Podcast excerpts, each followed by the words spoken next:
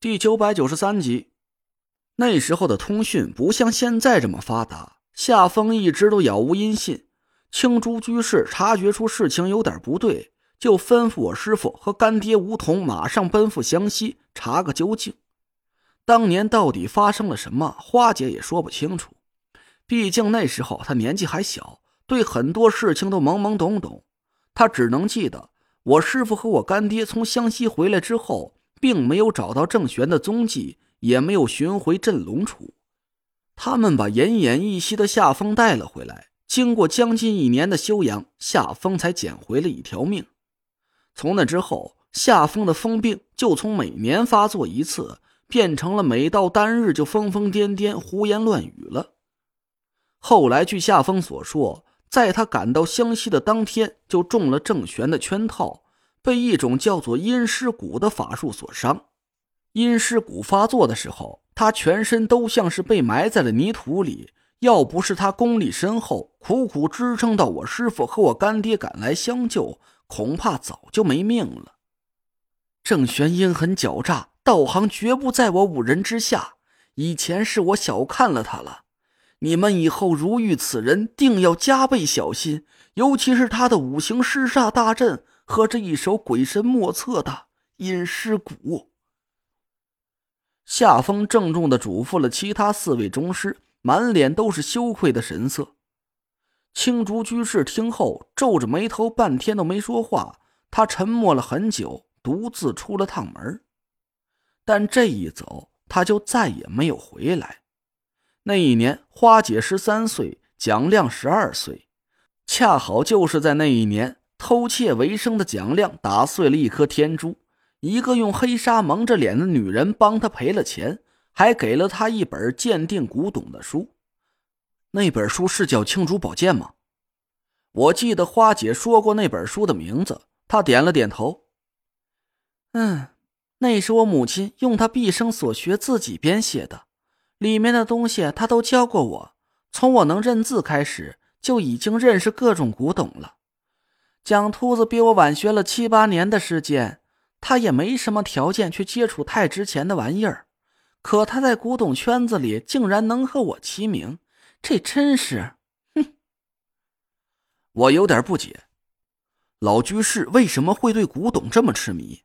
从他收蒋亮做青竹使者的时间上推断，那时候正是夏风勾结郑玄，想要夺回青竹台实控权的危险时刻。他不教蒋亮法术。却给了他一本鉴宝的书，难道他身上藏着的秘密和古董有关系吗？花姐摇了摇头，也是一脸茫然的神色。我家祖上就是古董圈里的人，我母亲在古董方面的造诣能算得上是登峰造极，她对这方面心存执着，倒是不难理解。可你说的那个秘密，她也没告诉过我。但我能大致知道是件什么事儿，我心里一震，倾着身子看着花姐，是她把青竹知事之位到底传给了谁吗？花姐定定的看着我，突然笑了一声：“嘿嘿呀，小子，你这脑袋到底是怎么长的？一会儿蠢的要命，一会儿又聪明的吓人。哎，我猜我母亲留下的最大的秘密。”就是他在三十一年前到底把居士的位子传给了谁？他从来就没跟你提过这件事儿。我有点不甘心，继续追问花姐。她叹了口气：“哎，我又不是六月初六出生的，天生就没有当居士的命，所以母亲就不愿让我接触和组织有关的任何事儿。他失踪之后给我来过一次信，什么也没提。”只是嘱咐我待在中州，不要离开，一定要好好过日子。我想给他回信，但是信封上又没有地址和邮戳。我想那时候母亲应该一直都在我身边不远的地方吧。花姐的眼圈红了起来，我苦笑了一声，看来她的童年也没比我快乐到哪儿去。我想了想，问花姐：“那封信还在你手里吗？”啊，我的意思是说。也可能表面上没有，看起来都是有些无关紧要的家常话，但老居士有可能会在信里用类似于“呃密码”之类的暗语，给你传递一些不想让别人知道的信息。花姐抬眼看着我，脸上的表情有点惊愕。嘿，怪不得陈叔当时跟我说“欲破迷局，须寻累赘”，我当时还一直没搞清楚这个“累赘”是什么意思。原来真的就说的是你呀！我听出花姐的意思，似乎是老居士曾经给她传达过什么重要的信息，赶紧追问个不停。花姐点了点头，说：“你说的没错，那封信里肯定是藏着什么秘密。可我也不怕你笑话，我研究了三十多年，老衲也帮我看过那封信，可是我们俩谁都没能明白。”母亲到底是把秘密藏在了字里，还是画里？画。我一头雾水的看着花姐，她从抽屉里拿出了一封信，拆开封皮儿，把一张薄薄的信纸递到我手里。我粗略扫了一眼，一来是年代有点久远，二来花姐是应该拿着这封信潜心研究了多年，有些字迹都已经被手指摩挲的模糊不清了。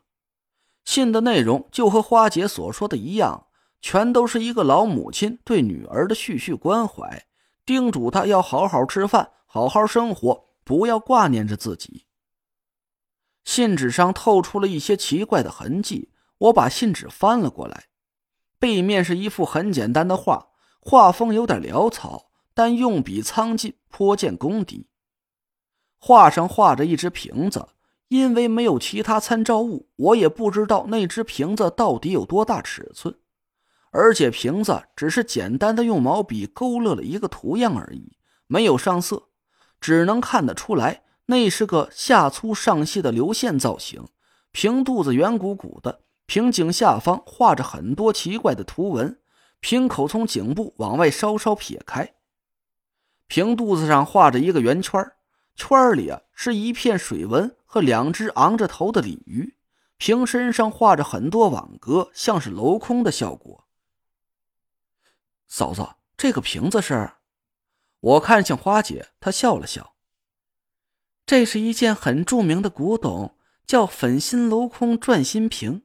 瓶子里面还套着一个直腹的小瓶，两个瓶子颈部相连，可以转动。这是从乾隆八年之后，我国独创的一种烧瓷手法。我说：“你好歹也算是混过古董行的，回头抽个时间，我给你多少补补课，省得你见了什么好玩意儿都不认识。”我干笑了一声，心想：我对古董确实是不在行，而且我也不感兴趣，不然还用得着花姐给我补课呀？蒋亮的本事可绝对不比他小。难道老居士的意思是，秘密就藏在这件古董瓶子里？不能吧？这也太没技术含量了！我奇怪的嘟囔了一声，又拿起信纸仔细看了一下图画，果然发现了一个很细微的怪异之处。这只鲤鱼的头上画的是什么东西？哎，我把眼睛凑在信纸上，花姐的脸上难得的浮现出一道欣慰的神色。